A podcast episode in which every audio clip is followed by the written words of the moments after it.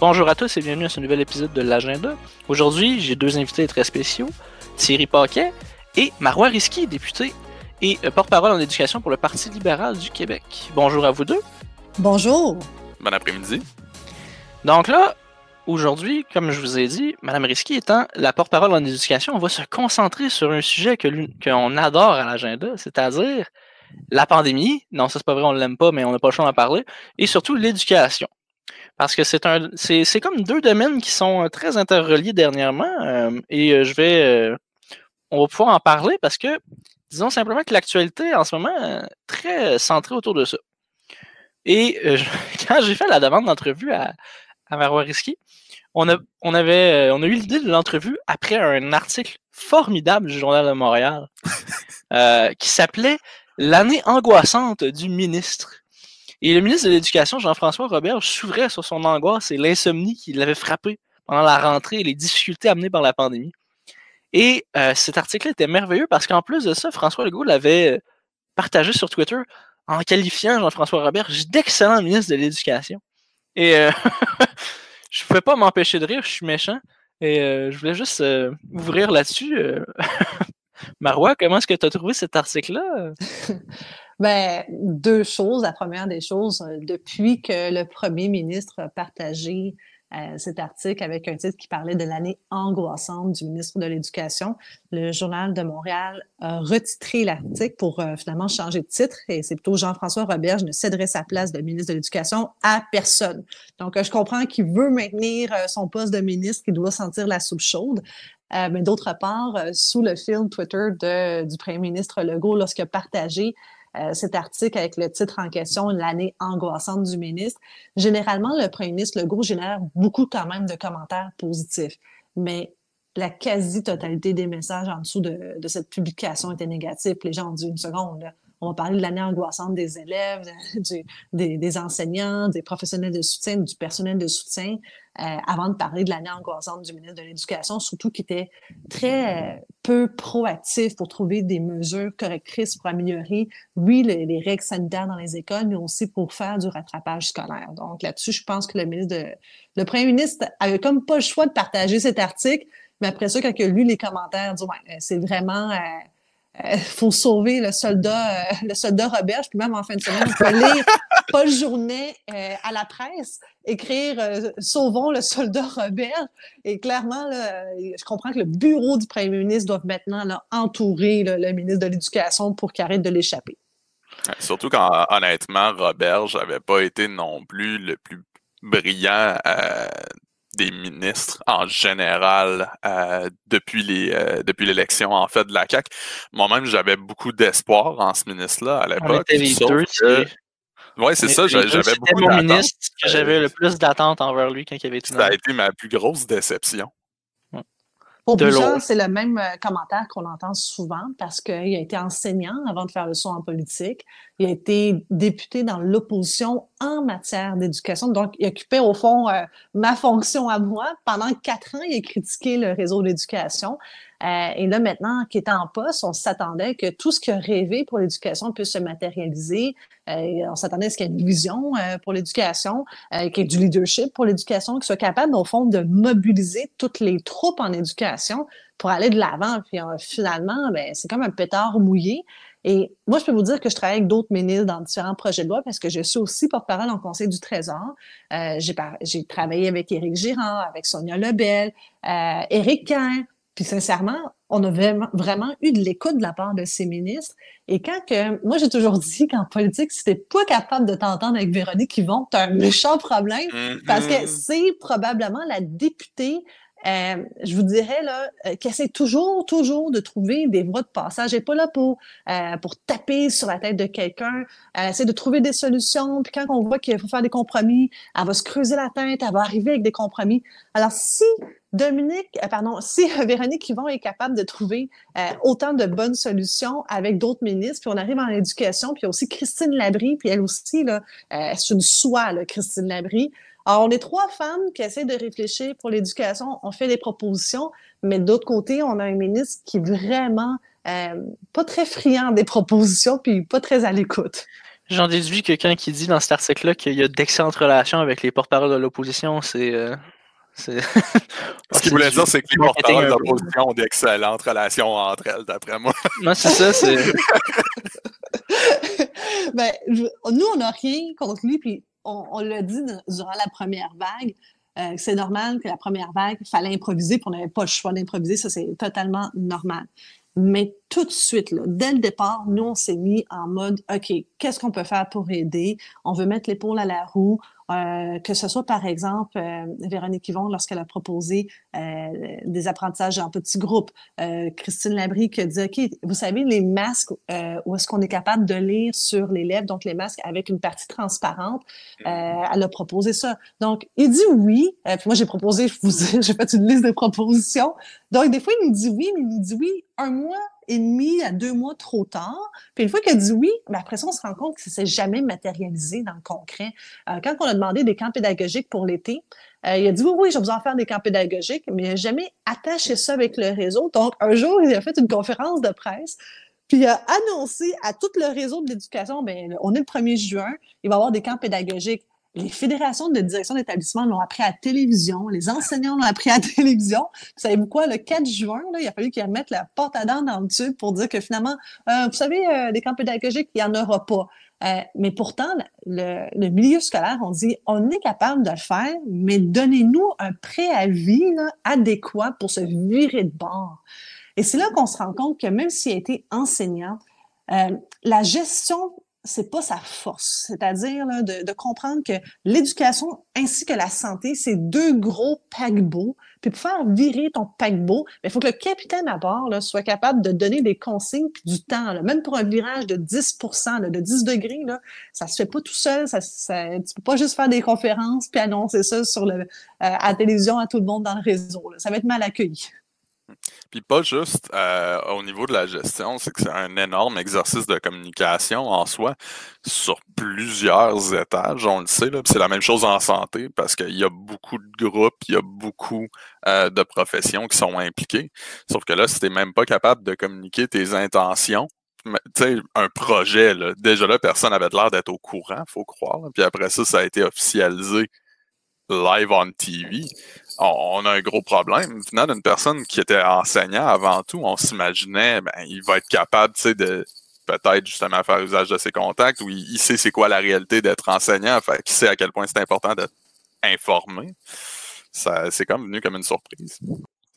Donc là, on avait des. Euh, on pourrait dire un petit peu avec le ministre Roberge que des fois, il y a des euh, petits dérapages. Puis là, je me pose la question si c'est juste de ma part, mais quand le ministre admet que les élèves vont avoir des retards en raison de la pandémie, est-ce que c'était une situation qui était impossible à éviter ou le ministère s'est vraiment juste débarrassé de ses problèmes dans le cours des, commissions scolaires, ben, des centres de services, excusez, puis des profs?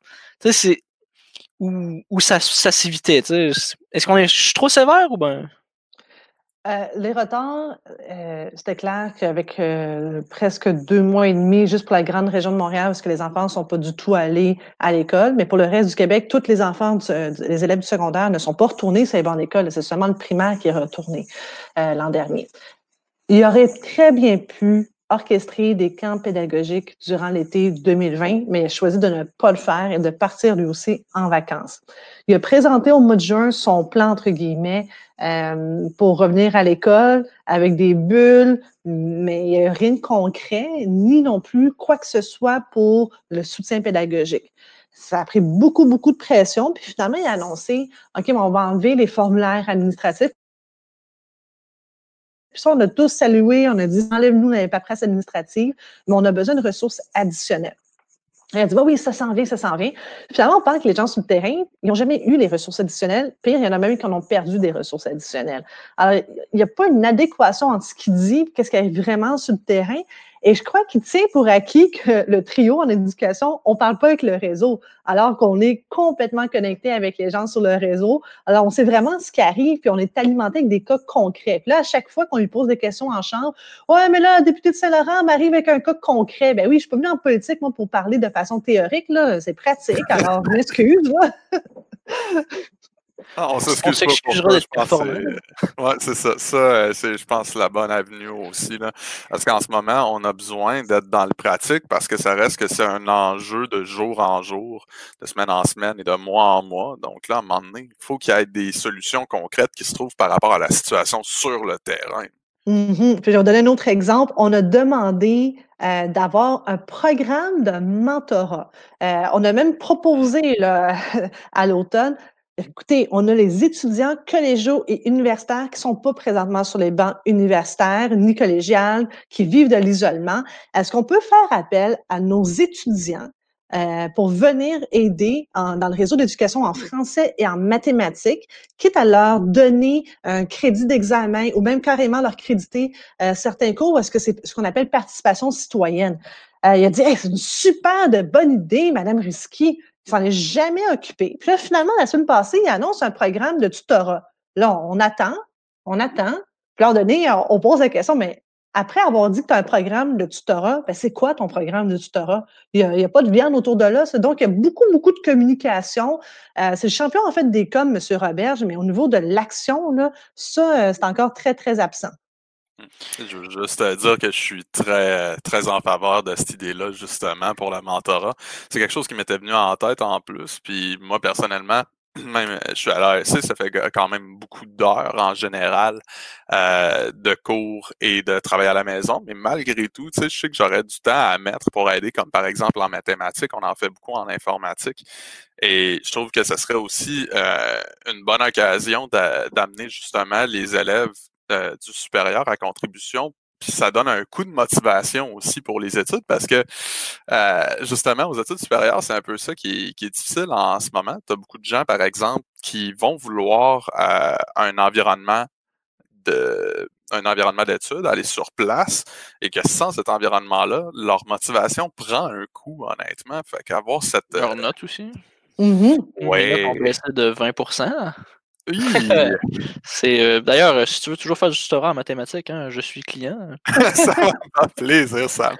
Mais ben, vous savez euh, que au Québec, c'est 30 à 50% des élèves du secondaire qui sont en situation d'échec en français ou en mathématiques, au pire les deux. C'est vraiment une statistique moi qui me fait vraiment peur. C'est du jamais vu au Québec. Alors, je me dis, on a des étudiants universitaires et collégiens qui vivent en ce moment une situation d'isolement. Euh, qui ont, il y en a bien qui sont en perte de motivation, on peut justement euh, les aider à, avoir un sentiment d'appartenance avec leur école de quartier, euh, développer l'estime de soi, parce que quand on donne de son temps, là, ça fait vraiment un grand bien dans le cœur. Euh, je peux pas croire qu'on n'est pas capable de se virer de bord à, à, très, très courte échéance et dire on va vraiment parrainer nos étudiants avec les élèves du secondaire et du primaire, même une heure par semaine. Euh, je suis convaincue que ça va faire la différence. Mais ça, c'est quelque chose que je voulais te demander, Marois. C'est des chiffres qui sont immenses, là, les, les, les risques d'échec, ça, mais ça va être quoi l'impact de ces, de ces échecs-là et de ces retards-là? Est-ce que ça se calcule? Je veux dire, c'est dans ma tête à moi, si maintenant on a 30% de nos élèves qui, qui coulent, mettons, en mathématiques, on ne veut pas tous réellement les faire reprendre leur année. Là, on va pas avoir le choix de les faire passer, puis après ça, d'essayer de rattraper le retard, mais on a on, ça se rattrape pas. Là. Bien, un donné, il faut faire des choix. Ça fait des mois qu'on a demandé euh, au ministre de l'Éducation que cette année, on se concentre sur les apprentissages essentiels. Donc, ça se peut que certaines matières que oui, sont importantes, là. personne ne doute qu'elles sont importantes, mais est-ce qu'elles sont essentielles? Il y a des matières qui sont, elles, des prérequis que si on n'apprend pas, qu'on n'a pas eu le temps d'apprendre, mais malheureusement, c'est un retard qui va s'accumuler, puis c'est un effet domino. Il n'est pas capable de nous répondre sur ces questions-là. Quand on lui a demandé, j'ai fait une motion que j'ai déposée le 3 décembre, je me rappelle comme c'était hier, euh, motion pour annuler les examens ministériels, les épreuves ministérielles, et j'ai dit à, à Roberge, Les enfants vont revenir vers le 11 janvier à l'école. Trouvez-vous ça normal que le 14 janvier, ils ont une épreuve de français uniforme du gouvernement? Voyons donc, euh, ça fait un mois qu'ils sont pas à l'école, puis on leur donne un examen. C'est sûr qu'ils vont, ils vont, c'est une situation d'échec pour eux. Puis après ça, trois jours plus tard, c'est un examen de mathématiques. Alors, dans ma tête, c'était clair qu'il fallait l'annuler. Véronique Yvon était d'accord, euh, Christine Labrie aussi, euh, d'autres, et d'autres élus aussi, c'était, c'était quand même, de notre côté, c'était unanime. puis Jean-François Robert a juste dit non. Alors finalement, un mois plus tard, donc à une semaine de l'examen, il a décidé de, finalement de les annuler. Mais pendant ce temps-là, les enseignants, eux, devaient continuer à leur, permettez-moi l'expression, faire un peu de bourrage de crâne pour les préparer à, à cet examen éventuel. Puis l'anxiété des étudiants aussi. Hein? Mm-hmm. Non, ok, euh, ça semble être un, thème un petit peu euh, qui récurrent, je pourrais dire. C'est-à-dire que. Son retard? Ben, je vais dire comme Christine Labrie systématiquement en retard, que j'ai trouvé très amusant comme, euh, comme, comme expression, mais c'est plus le côté. On sent que en façade, il dit excellente proposition de l'opposition, nanana. Après ça, il retourne au bureau, il met ça sur une pile à quelque part, Là, il, il mijote là-dessus pendant 2-3 mois. Là. Deux, trois mois plus tard, c'est la crise. Il fait Mais il semble que l'opposition avait dit quelque chose là-dessus. Ça va marcher, ça. Après ça, il s'axe au micro-ondes puis ça va, c'est supposé marcher. moi, j'ai vécu une petite frustration que je vais vous en parler. Au mois d'août, j'ai talonné le ministre de l'Éducation pour les masques obligatoires dans les écoles. Je lui disais, euh, en fait, j'ai commencé le 30 juillet. J'ai dit, ben là, parce que si on dit que les masques sont obligatoires dans les lieux publics fermés pour une personne de 12 ans et plus, ben, dans ma tête, ça serait logique que ce soit aussi obligatoire dans les écoles secondaires. Il a dit non, non, non, la santé publique veut pas, la santé publique veut pas. finalement, coup de théâtre, on le met obligatoire. Et dès ce moment-là, je demande au ministre d'envoyer lui, de faire preuve de leadership, les masques adéquats dans les écoles secondaires. Il me dit non, c'est pas sous ma responsabilité, ça va être le communautaire qui va s'en charger. Je fais pardon, voir qu'un enfant le matin va s'arrêter au YMCA pour prendre un masque pour s'en aller à l'école. Voyons donc, ça marche pas. Ah, et pire que ça, il y en a parce que c'est lui le ministre responsable des organismes sociaux communautaires, il n'a jamais eu cette directive. Ma frustration, je vous l'explique. On apprend la semaine passée que le ministre de l'Éducation savait déjà au mois d'août que la santé publique recommandait des masques de procédure. On a perdu cinq mois parce qu'il nous a caché la vérité. Il nous a induit en erreur. Pire que ça, il nous a menti sur cette information. Ça, je l'ai vraiment en travers dans le gorge parce que c'est les masques de procédure qui nous a menti. Les purificateurs d'air sont une étude bidon. Là. Moi, j'ai maintenant des On va en parler plus tard, ça. Ah, parfait. j'ai quatre articles sur les purificateurs d'air, ça me fait mourir. parfait. Je, vais réserver mes commentaires pour tantôt. Mais aussi, il y avait ça, plus les demi-classes, une recommandation de l'INSPQ, que ça aussi nous l'a caché. Alors là, on apprend ça dans les médias que nous, on fait au fond euh, des réunions avec M. Roberge, on est de bonne foi, on fait des propositions. Pendant ce temps-là, lui, il a des avis écrit de la santé publique qui nous donne pas, puis de l'INSPQ qu'on apprend deux, trois mois plus tard.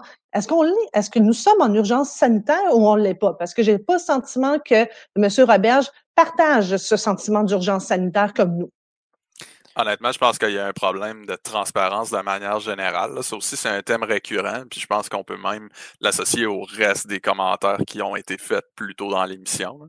je pense mmh qu'on peut même l'associer au, au reste de la gouvernance en général. Ça a été euh, ça a été dit à maintes reprises, en fait, depuis le début de l'urgence sanitaire. Il y a un gros manque de transparence. Mais ce qui me frustre le plus là-dedans, puis là, vous allez peut-être, nos auditeurs vont se dire, mon Dieu, c'est beaucoup du, du Robert bashing, un petit peu. Euh, je ne cacherai pas qu'on a beaucoup de frustration en tant qu'élève euh, du, de cycle supérieur avec l'improvisation, c'est-à-dire quand il avait juste annulé les cotes R au ah.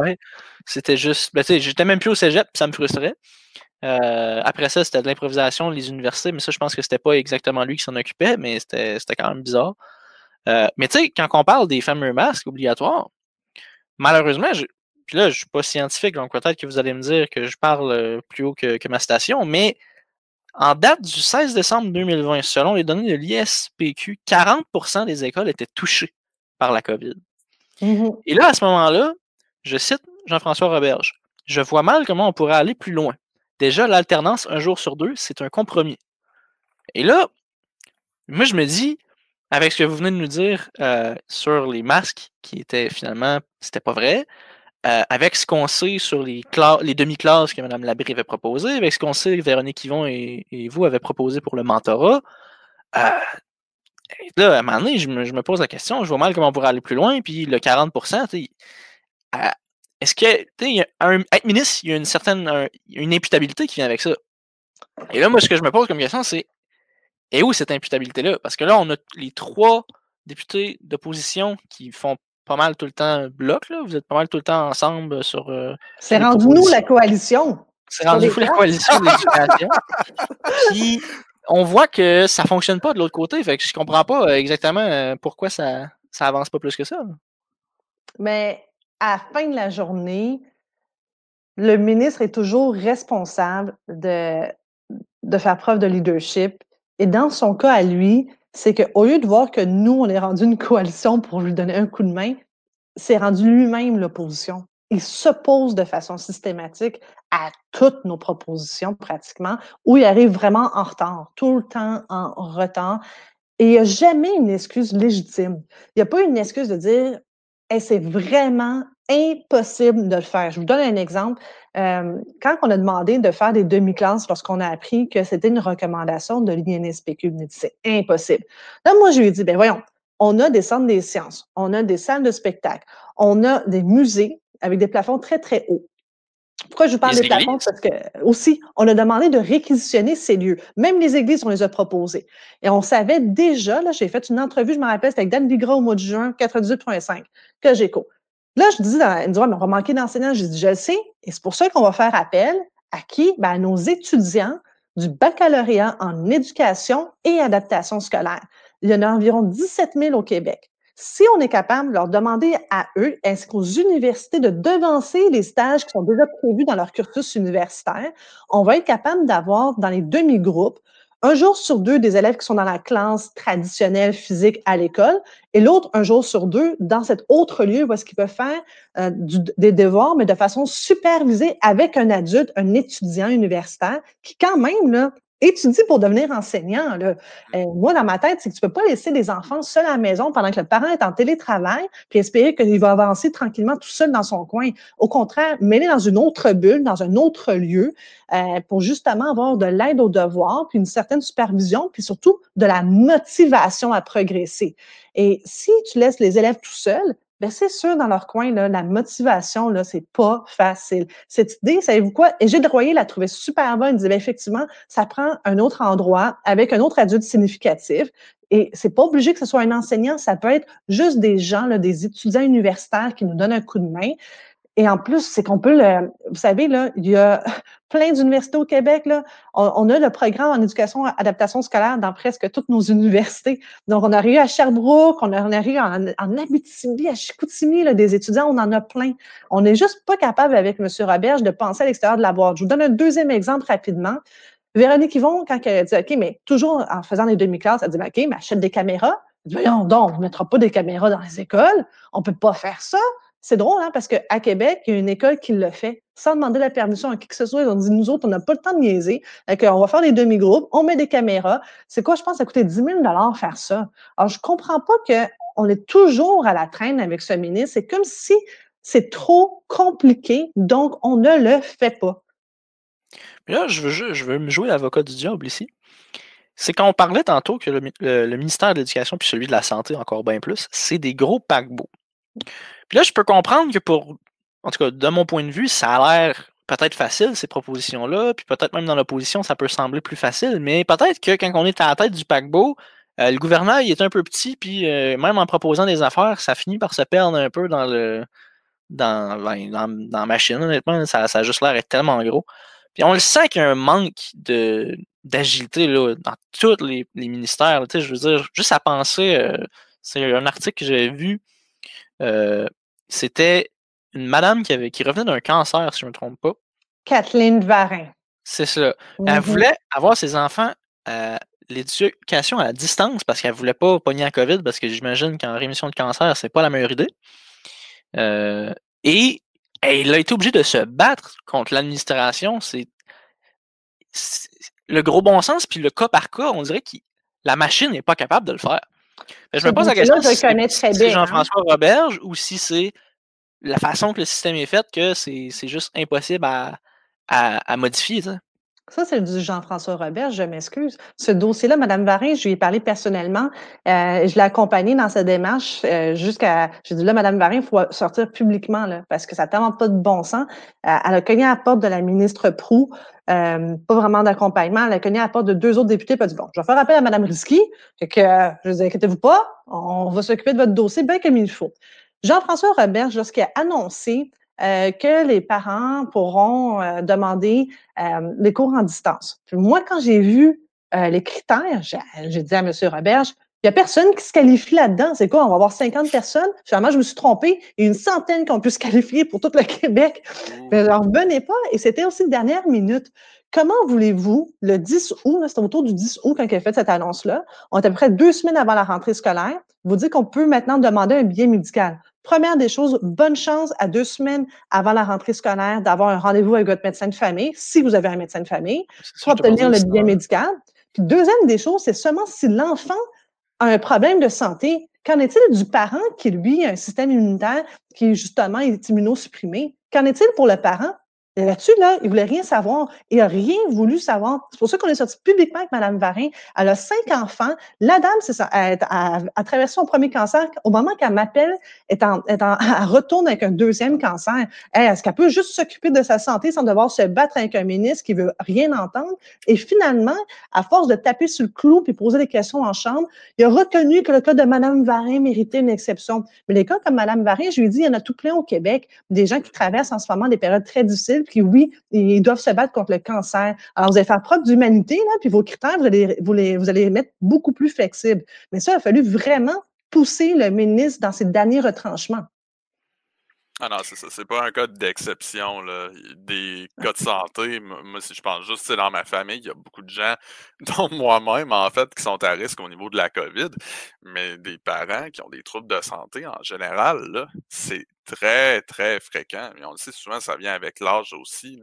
Puis je me pose aussi la question, ben, par exemple, une, mère qui, est enceinte elle-même d'un autre enfant, on ne connaît pas vraiment les risques de la COVID sur les personnes enceintes. Donc, il y a plein de, petits cas comme ça qui sont euh, qui sont pas euh, qui rentrent pas. Encore une fois, c'est ce que je dis, c'est la, fameuse machine. Il y a des critères et des boîtes. Si tu ne rentres pas dans la boîte, c'est tu t'inscris. Puis je vais utiliser un exemple personnel. Thierry, tu l'as sûrement déjà vécu. Les maudits pré-bourses. Hmm. Non, je ne l'ai jamais vécu. Tu l'as jamais vécu? Moi, je viens de me, faire jouer un tour par les prêts bourses, c'est-à-dire qu'on m'a pénalisé parce que je travaillais. Euh, c'est-à-dire que, à cause que, selon dans leur système, même si tu vis à 800 km de chez ta mère, ta mère devrait te faire vivre, dans le fond. Et donc, parce que je travaillais pour pas que ma mère me fasse vivre, ils m'ont coupé euh, des prêts bourses, malgré qu'on soit en pleine COVID.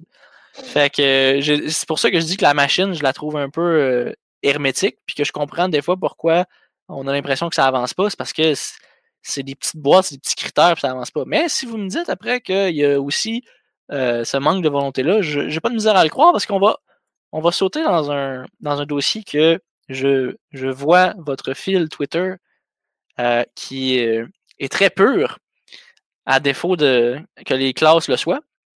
Mmh. Mon fil à moi très pur.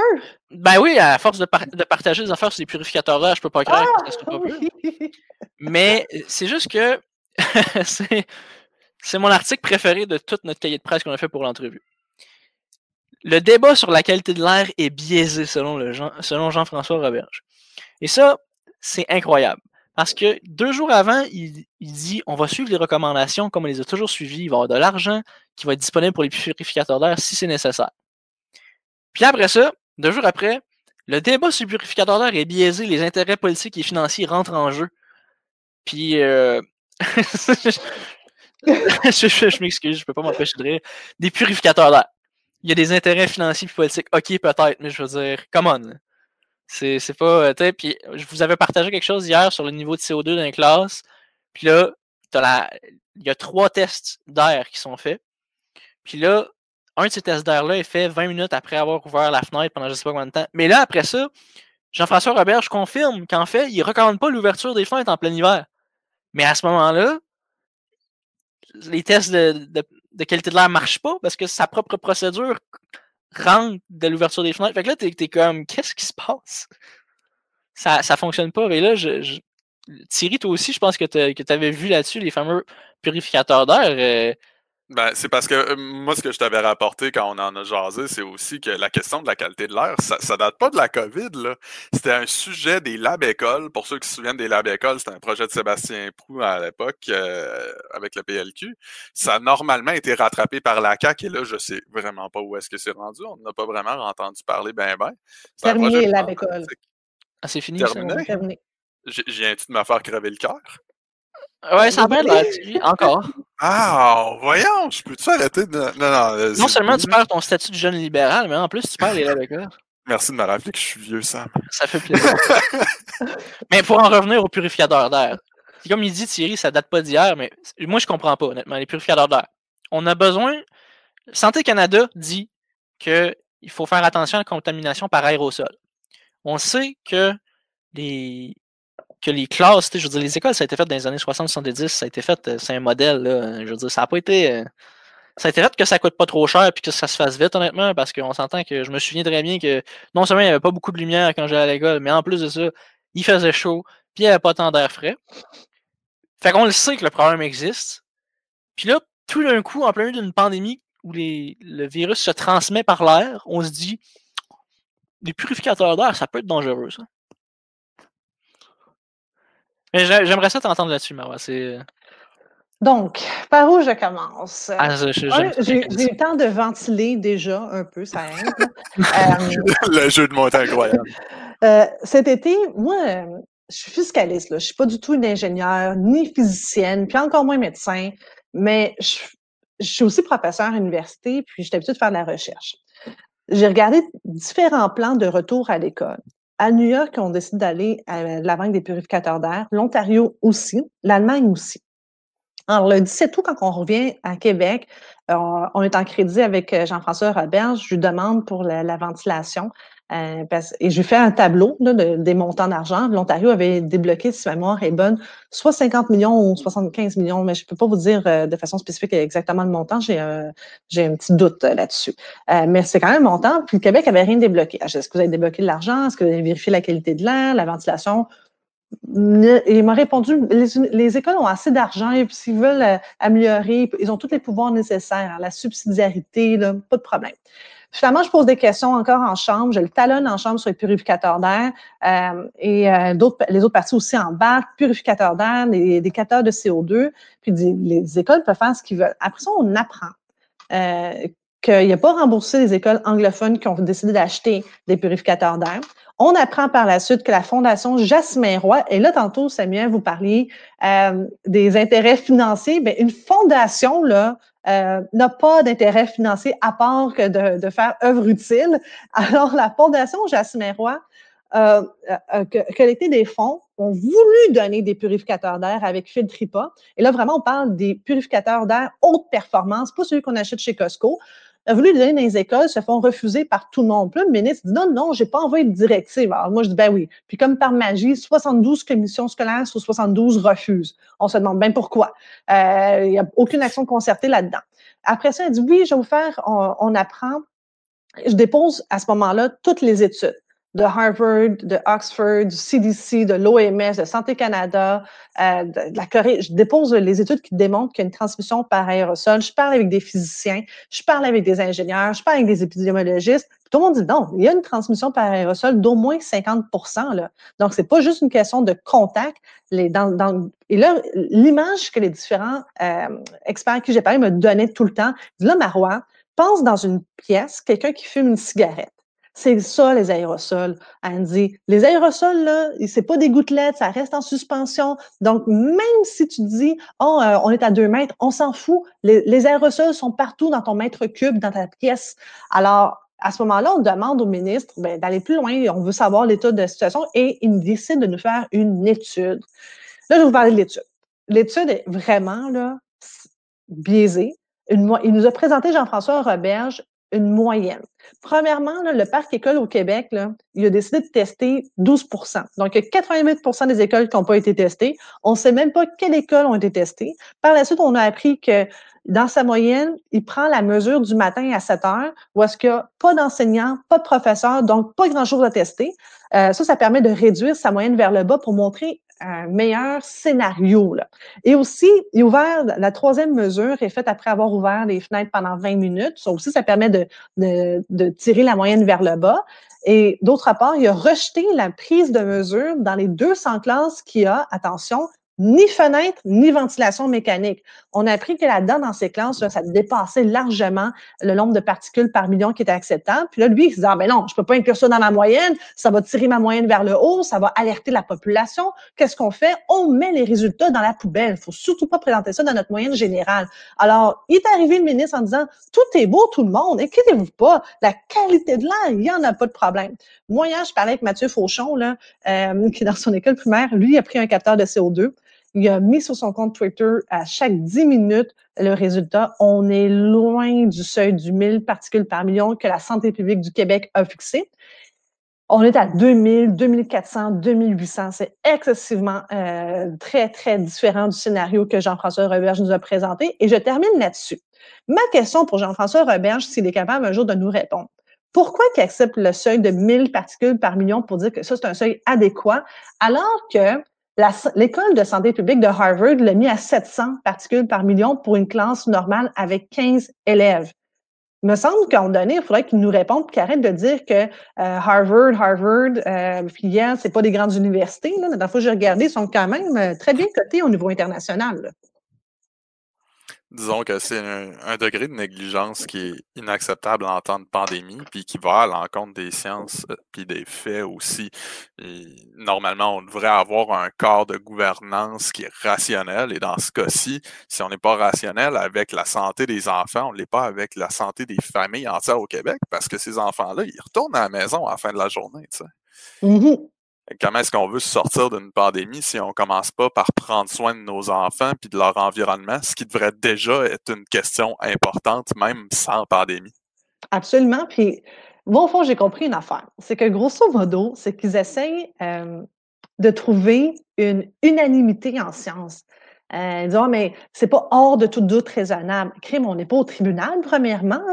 Euh, deuxièmement, c'est que face à, un virus aussi sournois que le, euh, que le coronavirus, euh, tu fais ce que d'autres médecins préconisent, que ce soit euh, la docteure Joanne New qui a combattu l'Ebola sur le terrain, que ce soit, par exemple, Weiss qui est dans une urgence à temps, à temps complet puis qu'on entend comme expert. Tout le monde nous parle de du principe de précaution, sauf la bulle de, de, de Roberge puis de, de l'INSPQ. Eux autres, ils nous parlent de unanimité. Lâchez-moi l'unanimité, ça n'existe pas en science. On recherche toujours ce qu'on appelle un consensus général. Maintenant que j'ai dit ça, je vous amène sur une autre affaire qui m'a aussi frustré un peu. J'ai demandé en octobre les tests rapides pour les écoles. Dès que ça a été autorisé par Santé Canada, j'ai levé la main, je dis ça nous en prend au Québec, ça nous en prend au Québec, on va, pouvoir être proactif, tester les enfants, tester les enseignants pour trouver où est-ce que des risques d'éclosion pour en amont retirer les enfants ou les, membres de l'équipe école qui sont infectés au coronavirus, surtout qu'on sait que les enfants sont pour la très grande majorité asymptomatiques. Alors, raison de plus pour moi qu'on les teste euh, de, de façon aléatoire, en fait, pour juste vérifier s'il y a des cas. Finalement, qu'est-ce qu'ils ont fait avec les tests rapides qui ont été livrés par Ottawa? Bien, il y a 2,4 millions de, tests qui sont sur les tablettes d'entrepôt. Je n'en reviens tout simplement pas. Donc, moi, si je suis capable de résumer, les tests rapides sont pas bons au Québec parce que notre biologie est différente, de toute évidence, et euh, les purificateurs d'air, nos lois physiques au Québec, bien, sont différentes des autres pays, tout simplement. Ça me ferait parce que je m'en allais poser une question sur les tests rapides, c'était ma ah! J'avais comme quoi, comme quoi, on avait quand même une ligne euh, qui était pas trop euh, différente. Puis justement, c'est ça que je m'en allais aborder. Pourquoi la santé publique est réticente à utiliser ces tests rapides-là? C'est pour des raisons de précision ou c'est parce que ça coûte trop cher ou on les garde? Ils sont gratuits. Euh, ils sont gratuits, ils sont donnés par le fédéral. Écoutez, c'est ridicule. La FDA, donc l'équivalent de Santé Canada américain, les a approuvés il y a dix mois. Santé Canada les a approuvés au mois d'octobre, début octobre. Et le gouvernement du Québec, la santé publique du Québec, on dit, mais nous, on va refaire nos tests pour vérifier s'ils sont fiables. Donc, vous ne faites pas confiance au FDA. Je peux comprendre, c'est quand même le pays de Donald Trump à ce moment-là, je, comprends. Mais vous ne faites pas confiance à Santé Canada, donc on va refaire le travail en double, juste au cas que Santé Canada s'est trompé sur la fiabilité des tests rapides. Oui, mais attendons, attendons un instant. Ils font pas confiance à FDA, mais pour autoriser un masque N99, ça prend les États-Unis pour le valider. Oui, double discours. double discours. Ah, je, fallait que je le soulève. Finalement, ça a été, il y a eu une, il y a eu une directive ministérielle pour que ça, ça passe outre, là, mais ça, ça fallait juste que je le souligne parce que c'est complètement incompréhensible. Moi, je crois qu'ils ne veulent pas les utiliser parce qu'ils ne sont pas capables d'opérationnaliser euh, la gestion des tests rapides. Ils les ont, mais ils ne savent pas comment, sur le terrain, les déployer. Moi, je leur ai dit, dans ce cas-là, commençons avec des écoles. On peut prendre ces tests, faire des projets pilotes, par exemple au Saguenay, à Rimouski, en Estrie, puis quelques écoles de Montréal, du Grand Montréal, euh, puis voir si on est capable de déployer un peu comme l'Ontario. Euh, eux ont décidé d'avoir 500 hygiénistes dédiés aux écoles, que pour faire des tests, que pour vérifier, faire le suivi des éclosions. Il me semble que nous, on a des étudiants collégiaux en, euh, euh, ainsi que des étudiants universitaires en soins infirmiers. Est-ce qu'on est capable d'aller chercher nos étudiants là, pour nous donner un petit coup de main? Moi, vous allez me dire, Marois, tu reviens souvent sur les étudiants. Ben oui, c'est notre meilleur, c'est notre futur, premièrement. Puis eux, là, euh, justement, là, ils sont tannés d'être tout seuls dans leur coin, et qu'on peut peut-être les aider, puis eux autres aussi nous aider à aller plus loin. Et savez-vous quoi? Tant qu'à ça, là, si on n'est pas, s'il nous manque de la main-d'œuvre, bien, fermez donc les cliniques privées d'esthétique, puis demandez aux infirmières du privé de venir nous donner un coup de main pour les écoles pour administrer les tests. C'est vrai, j'avais pas pensé à ça. On avait vu ça l'autre jour, euh, les cliniques d'esthétique. Ben oui. Puis, euh, mais une autre affaire qui pourrait nous aider aussi, c'est sûr que si vous pouvez fermer les frontières et empêcher les voyages euh, non essentiels, je sais que ça, vous touche un peu euh, de, plus proche à cause d'un certain monsieur Arcan, pas celui qui fait de la radio, mais l'autre. ben, les deux ont fait de la radio, disons-le ainsi, dans les dernières semaines. mais pour répondre à la question, moi, c'est clair qu'avant de fermer les écoles, vous allez fermer les frontières. Je suis d'accord quand le premier ministre Legault dit la dernière chose qu'on devrait fermer, c'est les écoles. Mais dans ce cas, il faut se donner les moyens de nos ambitions. Il faut impliquer le principe de précaution. Donnez-nous tout le matériel sanitaire. Là-dedans, j'inclus les masses de procédures, les tests rapides, les purificateurs d'air avec filtre pour les écoles. Ça, c'est un. Deuxième des choses, si vous me dites, ben oui, on va recommencer la pandémie avec la même affaire, c'est-à-dire la semaine de relâche qui arrive dans six semaines puis on n'a pas la discussion franche entre nous en se disant qu'est-ce qu'on veut comme société? Le vaccin arrive progressivement, lentement. Donc, oui, c'est des bonnes nouvelles, mais nos doses, là, on les reçoit au compte-goutte en ce moment. Euh, Pfizer et Moderna sont pas capables de nous livrer à ce stade-ci par millions de doses. On est vraiment, on en reçoit 25 000, 50 000. Donc, au mois de mars, moi, j'anticipe qu'on n'aura pas euh, vacciné tous les Québécois. Je ne vais pas être la, prophète de malheur, mais, euh, et j'ai pas de boule de cristal, mais mon instinct, quand je regarde en ce moment, dans les dernières semaines, depuis le mois de décembre, le nombre de doses qu'on a reçues et que hier, Pfizer a déjà annoncé d'ores et déjà que la prochaine commande pour le Canada va être en retard, il y en aura moins. Est-ce qu'on peut tout de suite discuter de façon franche que la semaine de relâche devrait être annulée pour les voyageurs? Puis demander à tout le monde de rester au Québec, de dire que par solidarité, tous les Canadiens vont rester au Canada. Là, est-ce que le, gouvernement Trudeau, puis savez-vous quoi, moi, je suis, la, je suis oui porte-parole, mais je suis aussi euh, députée de Saint-Laurent, ça tombe bien. L'aéronautique, il y a une grande partie de l'aéronautique dans mon comté. Si on veut fermer les frontières, moi, j'ai l'impression que la vraie raison pourquoi que le gouvernement fédéral ne veut pas aller là, c'est que ça veut dire qu'il y a des sous qui vont devoir être déboursés de sa poche. Là. Il va falloir qu'il supporte enfin l'aéronautique, l'aéronautique québécoise. Parce que là-dessus, ils ont été euh, très prompts à donner plein de sous pour différents secteurs. Mais quand on parle d'aéronautique là au Québec, moi, je peux vous dire que mon secteur d'activité, euh, par chez nous, Saint-Laurent, est très, très, très souvent là, à la remorque. On attend, là, on attend l'aide gouvernementale fédérale. Alors, ça prend une discussion qui va être franche. Ça veut dire que Ottawa va devoir prendre ses responsabilités. Puis là, l'argument que j'ai entendu d'Ottawa, oui, mais ça vient restreindre les droits et libertés. La dernière fois que j'ai regardé mon droit, là, c'est que tous nos droits et libertés peuvent être restreints de façon raisonnable en appliquant le test de l'arrêt Oaks, c'est-à-dire dans les limites, dans un but légitime. Puis je pense que personne au Québec qui va mourir de ne pas aller à Cuba. Par contre, il y en a qui vont mourir parce que vous êtes allés probablement faire le party, puis vous êtes revenu, puis vous n'avez pas respecté vos règles de, de confinement.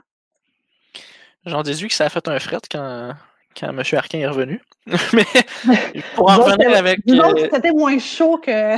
C'était moins chaud que les barbares, oui. On peut dire ça ainsi. Mais, euh, tout le monde peut faire, des euh, erreurs. Puis je peux vous dire qu'il a. Je, vais quand même répondre là-dessus.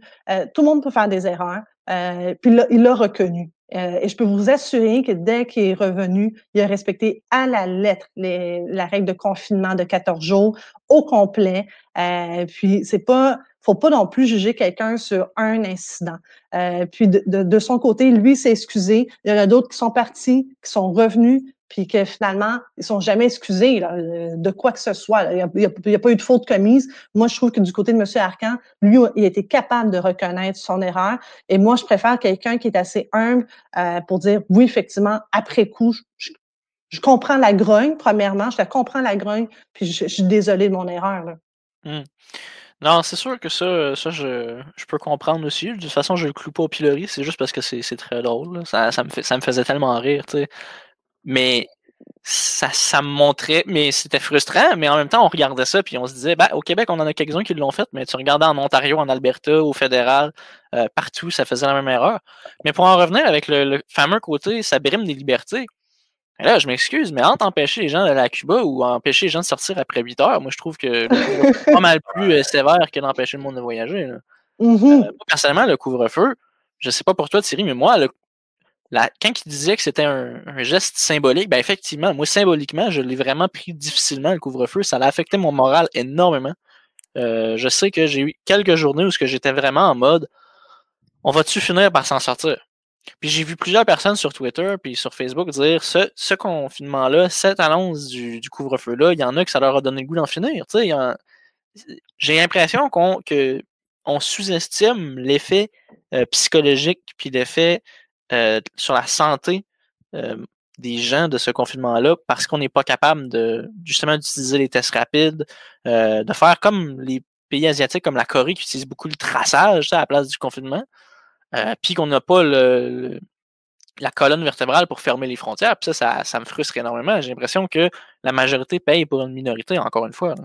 Moi, tu me connais, Sam, là, je suis très. Euh, puis je, je, suis généralement pas mal toujours pour les mesures. Moi, je trouve qu'on a même été. Euh, on a même été fait dans nos mesures au départ. Là. Moi, j'ai regardé beaucoup euh, la, la, première ministre Jacinda. Euh, ah, son nom de famille m'échappe, mais bref, la première ministre. La, Jacinda Ardern.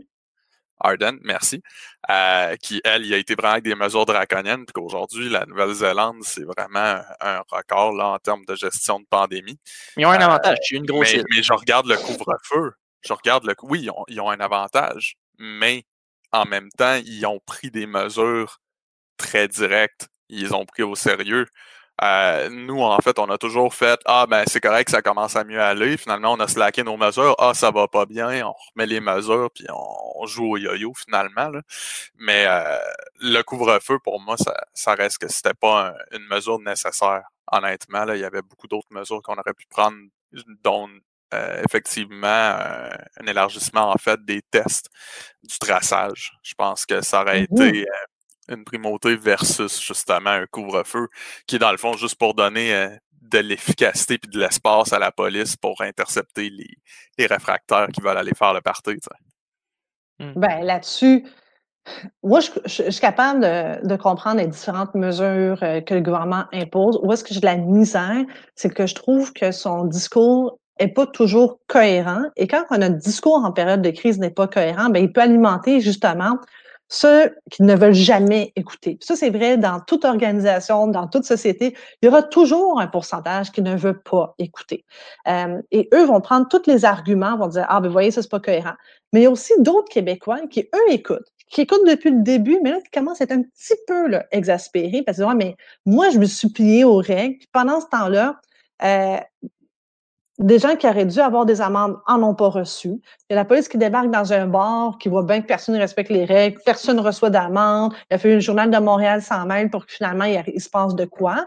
Euh, tu, tu, regardes tout ça, tu dis OK, euh, finalement Halloween, pas d'Halloween. Oh, finalement on va en faire une Halloween, c'est populaire l'Halloween, on, on, donne un petit break aux enfants. D'accord, je comprends. Après ça on va on va sauver Noël. D'accord, je comprends qu'on veut que vous voulez sauver Noël. Euh, puis finalement, vous vous rendez compte, ben non, de crime, il faut sauver des vies avant de sauver Noël.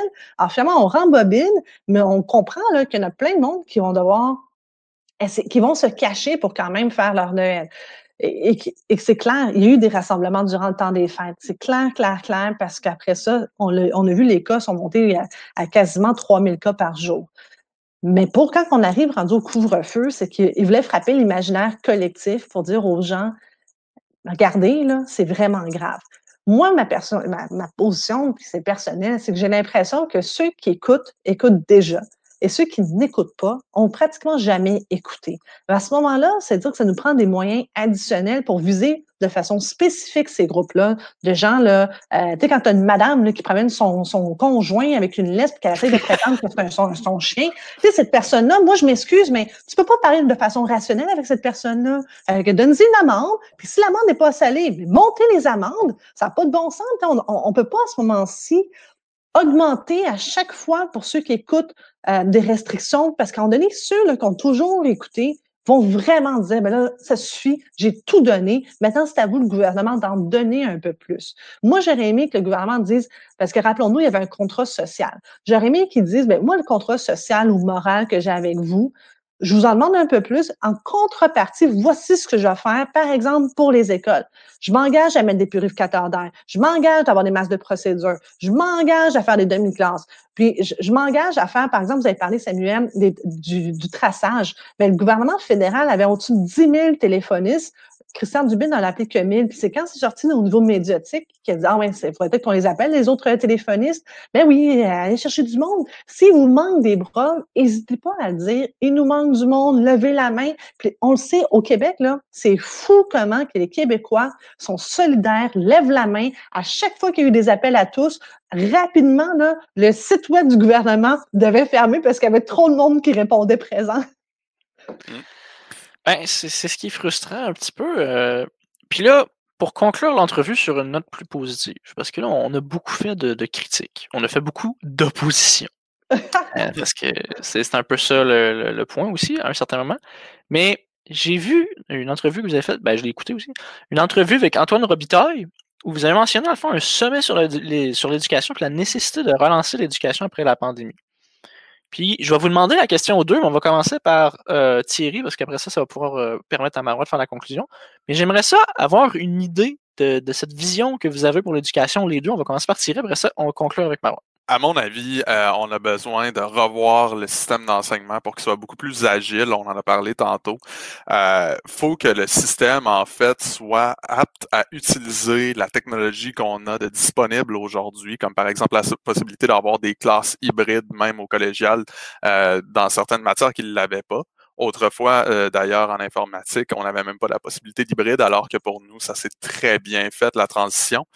Euh, je crois aussi qu'il faut que ça soit adapté en fonction des enjeux de santé mentale euh, qu'on connaît aujourd'hui. On sait qu'on veut adapter le système de santé pour le supporter, mais je crois que le système d'éducation a un rôle à jouer là-dedans, aussi au niveau du support de ses euh, enseignants, de son personnel. Bref, je crois qu'il faut qu'on ait une vision plus agile, mais aussi une vision plus humaine de l'enseignement, autant pour le personnel que pour les étudiants, puis que c'est comme ça qu'on va arriver à aller chercher euh, une meilleure performance en même temps au niveau scolaire. Toi, Marois, de ton côté? Euh, de mon côté, j'ai parlé avec euh, des parents, des différents comités, des enseignantes, des, euh, des personnels de soutien, professionnels de soutien. Ce que les gens souhaitent, c'est d'être d'abord et avant tout écoutés, qu'on arrête d'avoir des grandes mesures, des idées qui parlent du complexe G, c'est-à-dire des fonctionnaires de Québec, qui sont appliqués mur à mur au Québec, qui ne représentent pas les besoins locaux, les besoins régionaux, les besoins de leur milieu de vie, leur école à eux. c'est pour ça que ça prend cette grande table de discussion pour que tout le monde ensemble trouve des solutions, mais ces solutions doivent être adaptées pour répondre aux vrais besoins locaux. Parce que sinon, moi, je vous parlais de plein de trucs dans ma tête, mais ça se peut qu'ils n'ont pas besoin à Rimouski. Ça se peut que ce soit très, très utile à Bécomo. Là. Euh, mais si on ne fait pas l'exercice, moi, j'ai l'impression qu'une fois de plus, les parents puis les, les équipes écoles vont encore se sentir un peu laissé pour compte dans la prise de décision. Puis ça, c'est pas du tout valorisant, ni pour un parent qui s'implique dans son école, ni pour un enseignant qui s'implique dans son école ou les autres membres de l'équipe école. Là, ils sont vraiment, vraiment tannés de ne pas être au cœur des décisions. Ben, je pense que ça, ça conclut bien l'entrevue. Euh. Puis honnêtement, je vous remercie les deux d'avoir été là. Euh, c'est toujours un plaisir. Euh, Thierry vient un peu plus souvent, mais un jour, on va peut-être arrêter d'être en pandémie, Marois. On va pouvoir te voir en présentiel, ça, j'aimerais bien ça. euh, bière et politique quelconque.